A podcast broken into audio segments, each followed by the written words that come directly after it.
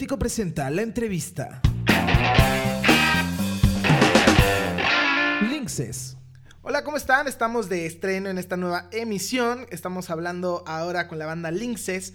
Eh, donde nos vamos a, a, a, envolver un poco en su rollo y vamos a, pues obviamente, hablar un poco del estreno que están presentando, que se llama 9 de enero. Y bueno, sin más, vamos con ellos. ¿Qué tal? ¿Cómo estás? Hola, ¿cómo estás? ¿Todo bien? Todo bien, todo bien. ¿Y tú qué tal? Bien, todo tranquilo, por suerte. Qué bueno. Perdón la demora. No, no te preocupes, para nada. Todo, todo tranquilo. Nada más estábamos esperando a ti. Pero ya estamos aquí. Oye, fíjate que este, pues es un día de estreno, ¿no? Sí, por suerte, estamos muy contentos. Sí, un día bastante alegre, aunque no tanto para la canción. Sí, es verdad. Depende de cómo la vayas agarrando.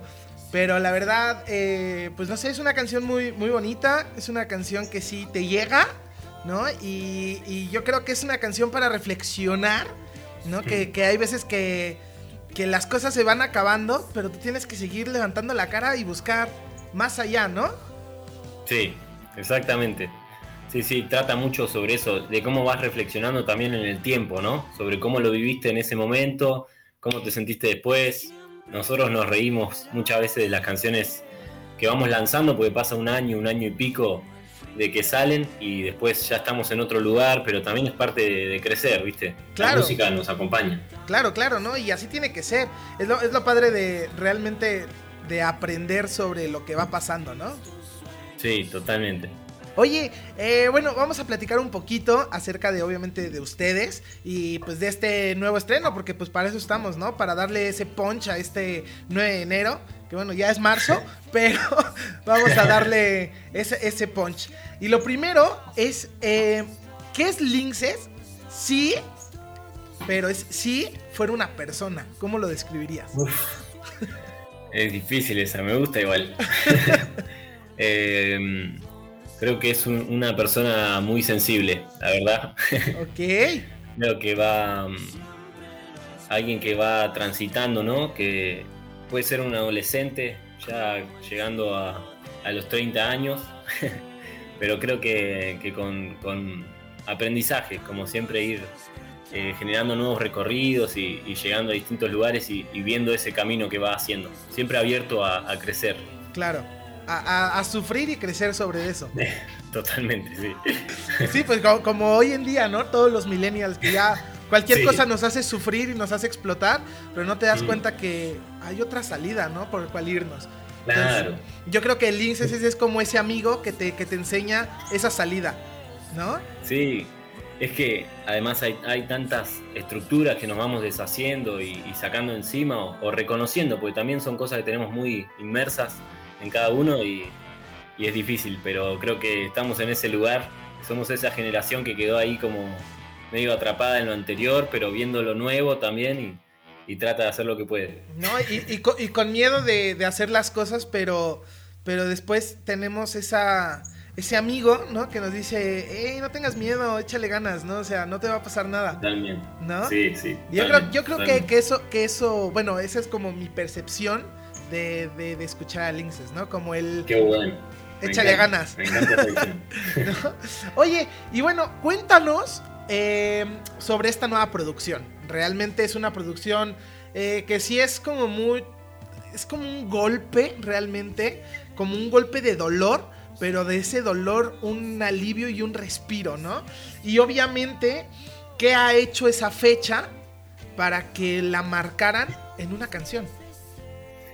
Sí, es, es la verdad que es como decís vos, en, en cuanto al EP y la concepción de, de, la música que venimos haciendo es como un lugar bastante eh, maduro, entre comillas, para, para Linces. Eh, creo que empezamos a encontrar como esta simpleza de trabajar con qué materiales, cómo y desarrollar más la canción, enfocarnos en esa parte. Nos ayudó muchísimo la, la producción de Pipe Ceballos, eh, nos comunicamos muy, muy bien, conectamos mucho, así que estuvo muy bueno. Y en particular 9 de enero es como vos decís, hay, hay muchas de estas canciones de, del nuevo EP que, que son como, como volcar mucha emoción directa en un momento en el que capaz estábamos medio, no en crisis, pero sí atravesando muchas cosas. En lo personal, eh, hace dos años que estoy como redireccionando un montón de cosas en mi vida sobre la forma de vincularme con las demás personas, eh, sobre mí mismo, empezar a, revisar quién soy, cómo, por qué. Em, entonces está, eh, tiene mucha carga emocional en ese lugar. Y el 9 de enero eh, fue un día acá muy lluvioso, muy nublado en La Plata, en la ciudad donde vivimos. Y, y me acuerdo que escribí como cinco hojas de un cuaderno donde escribo todas las letras de las canciones y vinieron esos acordes y la melodía y todo y salió completa ese mismo día. Em, y no entendía, no entendía la letra, de qué podía tratar, de, de, a dónde iba, ¿viste? Me pasa mucho que cuando escribo recién, cuando pasa el tiempo, la puedo asentar o asociar a cosas.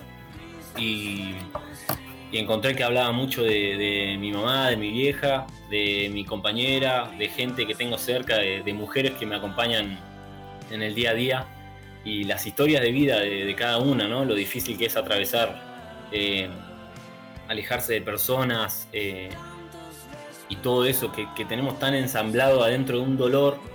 Y quizá no, todo es tan doloroso como decías vos, viste, como que el dolor es parte de uno, pero se puede atravesar de distintas maneras y con distintas concepciones, viste. Entonces es como una mezcla de todo eso, pero tiene este mensaje como, lindo de, también eh, aceptar cómo son las cosas, cómo nos vinculamos con las demás personas y que son procesos y partes que van, eh, pasando, pero, pero todo queda dentro de, UNE, así que es, un poco eso. Claro, claro, ¿no? Y, tienes toda la razón, o sea, siempre vivimos cosas muy dolorosas y más ahora, ¿no? En estos años, pues que eh, muchas personas han perdido la vida, han perdido, perdido la batalla, ¿no? Contra, contra esta pandemia. Igual amigos, familiares que pues ya hoy en día no están. Y, y, aprendes, ¿no? A decir, bueno, pues yo ahora agradezco a, a, los nuevos y antiguos dioses, como decimos todos nuestros amigos, pero agradezco de que podamos estar platicando, ¿no? De que estamos vivos y que tenemos pues un día más, ¿no? Es que sí, sí, es totalmente, creo que, que eh, toda esta situación mundial y todo fue como también un enfoque a reconsiderar eh, qué estamos haciendo, ¿viste? No que pasen los días y nada más, y valorar eh, estas cosas que nos proponemos, lo que tenemos cerca, como no digo que solamente por esta situación tendríamos que haber hecho esto o pasó esto, pero, pero sí fue un llamado de atención y, creo que es muy importante. Es como, como vos decís, viste, también, para mí ahora la naturaleza, eh, los dioses que haya, lo que sea, eh, es importante empezar a comunicarse y, y, sentirse en el lugar que uno quiere estar, viste, no en el que lo ponen, porque con la tecnología, el avance, las comunicaciones y todo, capaz que nos empezamos a enroscar, a hacer un mundo aparte y perdemos ese, ese vínculo con la naturaleza o esos espacios que, realmente nos hacen crecer.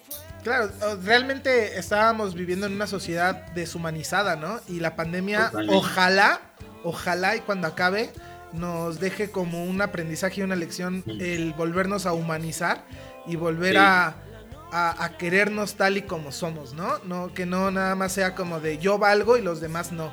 Y pues totalmente. Realmente también eso, eh, eso, este, yo lo escucho mucho en, bueno, pues en esto de, 9 de enero es eso. Realmente es como de, hey, o sea, hay más gente afuera que te quiere, hay más gente afuera que, que piensa en ti. Deja de pensar tú también solo en ti y piensa en los demás, ¿no?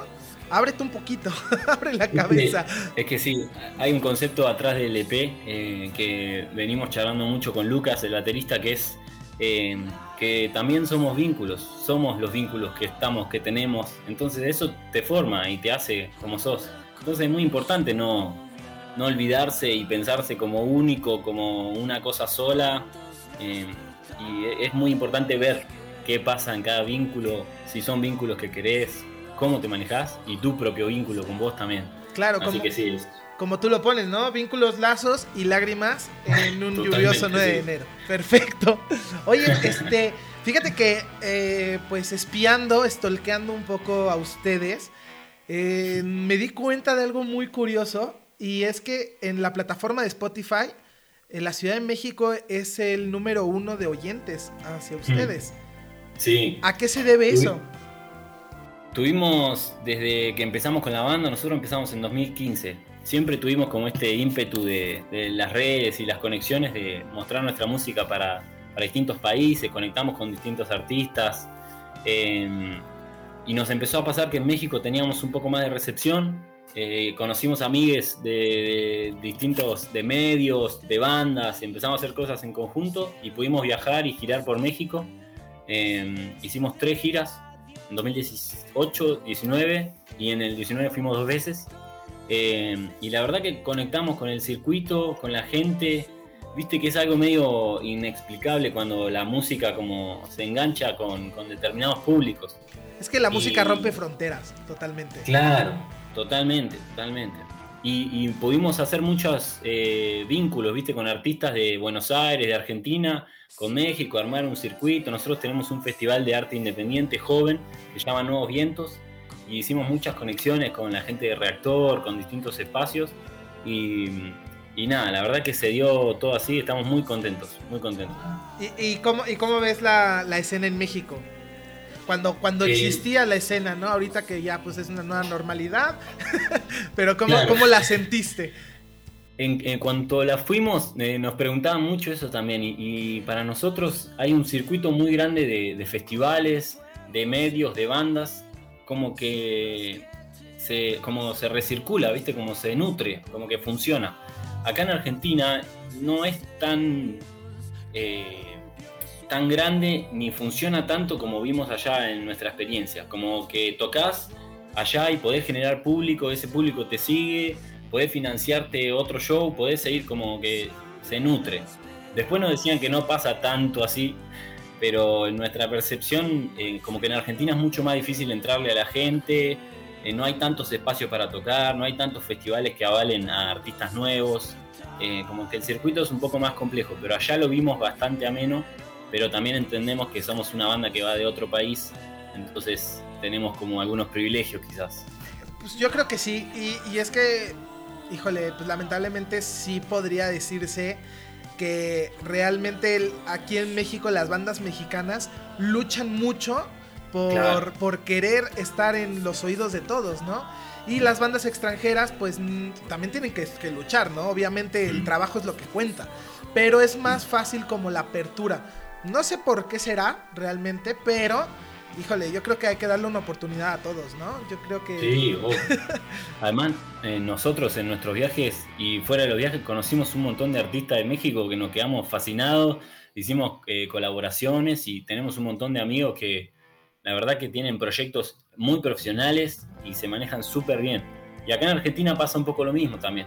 Es mucho escucha de bandas de afuera, y capaz que no alimentan una escena independiente, sino que hay bandas que ya vienen un poco armadas o colocadas y se escucha eso, ¿viste? Es como un circuito, un mercado, ¿viste? Sí, bueno, eso, eso va a pasar yo creo que en todos lados.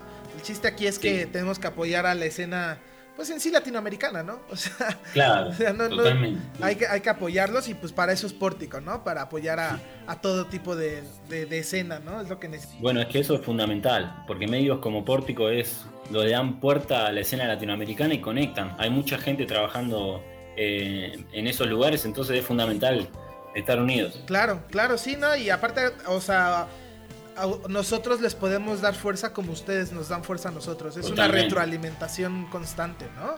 Y eso está muy padre. Oye, y hablando un poquito ya de la banda, vamos a ir a la banda. ¿Cómo es su método? ¿Cómo es su proceso creativo en en ahora esta nueva normalidad?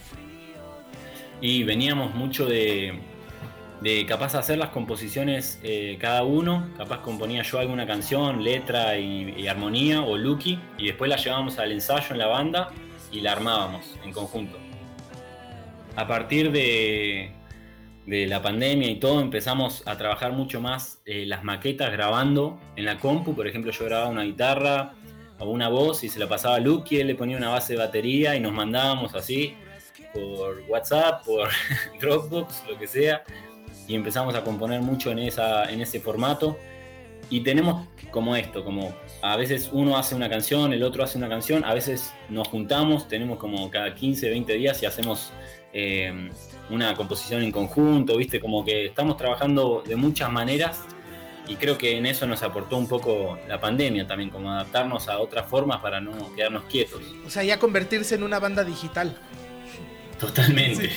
Sí, Es, muy, es muy complicado, pero pues también es algo padre, ¿no? Porque ahora te das cuenta que eh, eh, tú podrías estar en otro lado del mundo y puedes seguir componiendo con él. Totalmente, totalmente. Apenas aprendimos eso, el, momento en que salió la pandemia, sobre todo, impactó acá. Eh, nosotros preparamos Ruderal, que es un EP que, que tiene reversiones de Ruinas, un EP que habíamos lanzado antes con artistas de distintos países y hicimos una versión de nuestras canciones seleccionadas para cada artista que invitábamos.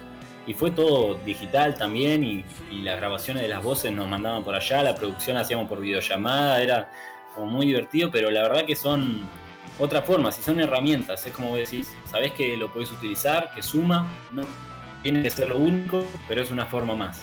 Claro, claro, qué divertido. La verdad es que ya es, híjole, a cada día avanzamos más en la tecnología, ¿no? Y nos vamos dando cuenta que, que para la creatividad no hay límites. ¿no? En sí. Totalmente, sí, totalmente. Oye, y bueno, pues todos tenemos una dualidad. Siempre está lo bueno y lo malo. Y como banda siempre han tenido una dualidad. ¿Cuál ha sido lo bueno y cuál ha sido lo malo de Linces? Uf, ahora, ahora. En, toda tu, carrera, eh, o sea, empezaron 2015. Sí. Hasta el 2021. Yo creo que sí han tenido muchas cosas muy buenas y otras no tanto. Em, sí, yo creo que lo mejor eh, fue este crecimiento musical que estamos teniendo, la, perseverancia también, toda la gente que conocimos. Em, tuvimos, estamos trabajando con Afónico Music, que es un sello de Estados Unidos, que es nuestro manager también. Creo que haberlo conocido a él fue muy, muy importante en nuestra carrera. Y después lo malo, em, que no sé si es tan malo en realidad, pero sí cambiamos varias veces la el formato de la banda, los integrantes, fuimos pasando por distintos integrantes, pero bueno, creo que era parte de llegar a, a esta forma de estar en dúo y, poder trabajar de esta manera. Sí, sí, siempre. Yo creo que e, es importante darse cuenta, aunque pasen muchos miembros, después te vas a dar cuenta que pues realmente no necesitabas tantos, ¿no? Claro, totalmente. Bueno, nosotros siempre fuimos cuatro, cinco músicos. Pasar a ser dos, el otro día hicimos el primer show y lo hicimos en trío, con pistas y un bajista, sesionista. Increíble estuvimos súper cómodos, ¿viste? Teníamos miedo a que suene de otra manera o algo, pero no, no, un show muy, muy copado y estamos re contentos de poder eh, manejarnos así, porque fluye mucho más toda la banda. Pero ya realmente ya Lince son, eh, o sea, vas a quedar tú y Lucas. Y Lucky. Ya. No, no se va a meter nadie más ya. O sea, vas ahora a tener... somos dúo, claro. Perfecto. Después en vivo sí tenemos distintos formatos de show, que capaz eh, sumamos sintetizadores, bajista, pero por ahora estamos Sinfónico. en algún momento sinfónico. Estaría increíble. Oye, y este. Bueno, y aquí viene la pregunta Pórtico. Aquí en Pórtico tenemos una pregunta que es eh, la, que, la que describe completamente a la banda. Es una pregunta difícil, es una pregunta que tienes que pensarla. Y. a ver, ahí te va. Describe a Linces en tres palabras. Solo tres palabras. Es muy difícil, pero son las tres palabras que realmente o sea, te describen a, la banda. Bueno, ahora te las mando por mail. No, mentira. Nos quedamos aquí esperando. Eh, una creo que es confianza. Eh, la otra puede ser eh, potencia. Ok. Y empatía. Vale, perfecto. Perfecto. Muy difícil, pero bueno. Es que sí es difícil, pero son como las tres palabras de elección, así como que realmente si después lo piensas y lo piensas y lo piensas, dices, sí es completamente la banda. Sí, sí, totalmente. Entonces es, lo, es lo, que, lo que vale la pena. Oye, pues muchísimas gracias, la verdad. Eh, ya está arriba, ya subimos Nota en Pórtico, obviamente. Ya vimos el video todos, ya lo mandamos por todos lados. Eh, ya está también en nuestro Instagram y todo, para darle ese punch que se merece. La verdad estuvo eh, increíble el video. esta, esta chica, la artista que, lo hizo fue Dana Kotzi. Sí, es ella. Sí, increíble, la verdad, todo el mapping que les hace, ¿no? En el, en, el croma. Sí, fue muy, muy pandemia. Sí, completamente, completamente. Fue como haberlo grabado nada más en un cuarto con. en un cuarto verde, ¿no? Totalmente. Pero está, está muy. está muy melancólico. Sí, sí, tiene como una reminiscencia a eso, ¿viste? Como muy vintage, muy. Sí, sí, sí. te pone en un lugar de, bolero, de canción, sí, sí. Está muy sí, que, que, estás como en una casa muy bonita, terminas en una casa derruida y al final terminas en el espacio sin saber qué estás haciendo. O sea, nada. Pero, pero eso sí, algo que, bueno, mi punto de vista es como que no importa en qué lugar estés mientras estés con tu mejor amigo, ¿no? O sea, con tu compa. Bueno, es verdad. Eso queríamos mostrar. Y que además que los días también pasan por un montón de emociones y de lugares. Y es parte de lo que somos. Aquí, por ejemplo, bueno, a mí me encanta siempre como analizar y todo eso. Soy muy así. Al ver, este, por ejemplo, que tiran las, las flores en el piso, ¿no? Y que llegan los dos amigos a verse. Es como un, hey, pisa tu historia, o sea, ya es historia, déjalo atrás. Ahora vamos a subir los, nosotros dos y vamos para darle para, para el espacio, ¿no? Donde llegan a estar. Muy bueno, nos sacaste toda la ficha. La verdad me gustó bastante, un gran video y bueno, pues aquí en Pórtico pues no se lo pueden perder. Pues muchísimas gracias por estar con nosotros Dani, eh, te agradezco la verdad tu tiempo y bueno, pues estamos en contacto. No, muchas gracias a vos. Cualquier cosa, contá con nosotros y estamos en contacto. Que estén muy bien. Muchísimas gracias, nos estamos viendo. Chao, que anden. Chao, bye.